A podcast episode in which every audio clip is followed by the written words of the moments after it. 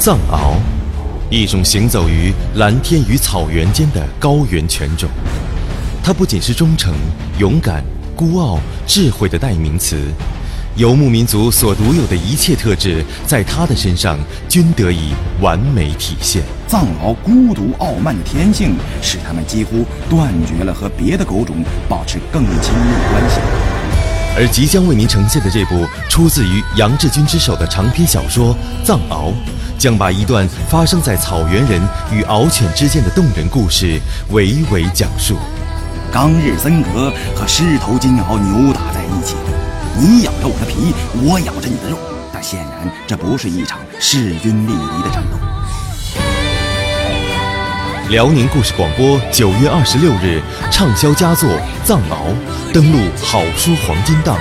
每晚十八点三十分，周建龙播讲，炫彩浓情放送。